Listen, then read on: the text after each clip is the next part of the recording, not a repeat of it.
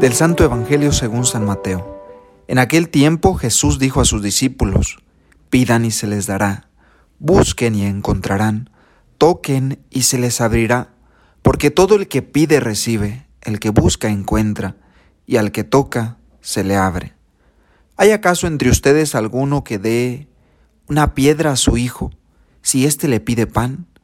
Y si le pide pescado, ¿le dará una serpiente? Si ustedes, a pesar de ser malos, saben dar cosas buenas a sus hijos, con cuánta mayor razón el Padre que está en los cielos dará cosas buenas a quienes se las pidan. Traten a los demás como quieren que ellos los traten a ustedes. En esto se resume la ley y los profetas. Nuevamente con ustedes para compartir este bonito mensaje. Cuaresma, 40 días oportunos para vivir el acercamiento a Dios, para mejorar nuestra vida. Pidan y se les dará. Pide, pero también da. Da tu tiempo, da cariño, da de tus sonrisas, da atención a la persona que vive cerca de ti, a tu lado. Dale amor. O eres de los que les gusta recibir y no dar nada de sí. Recuerda que Dios nos está invitando en este tiempo a dar. Busquen y encontrarán. Busquemos, pero también dejémonos encontrar. Escucha a quien te habla, déjate encontrar, déjate amar. En muchas ocasiones, con nuestros actos vivimos escondidos para quien desea con toda el alma encontrarnos.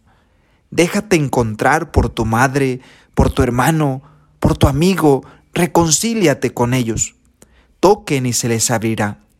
Dios nos abrirá la puerta, pero por más cadenas y candados que tengan, Dios nos abrirá.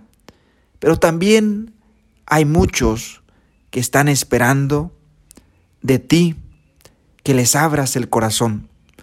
No seas esa persona que cuando llegan a su casa les da con la puerta en la cara. Se nos abrirá siempre y cuando nosotros seamos una puerta abierta para otros. ¿Qué tipo de puerta eres? ¿Cerrada?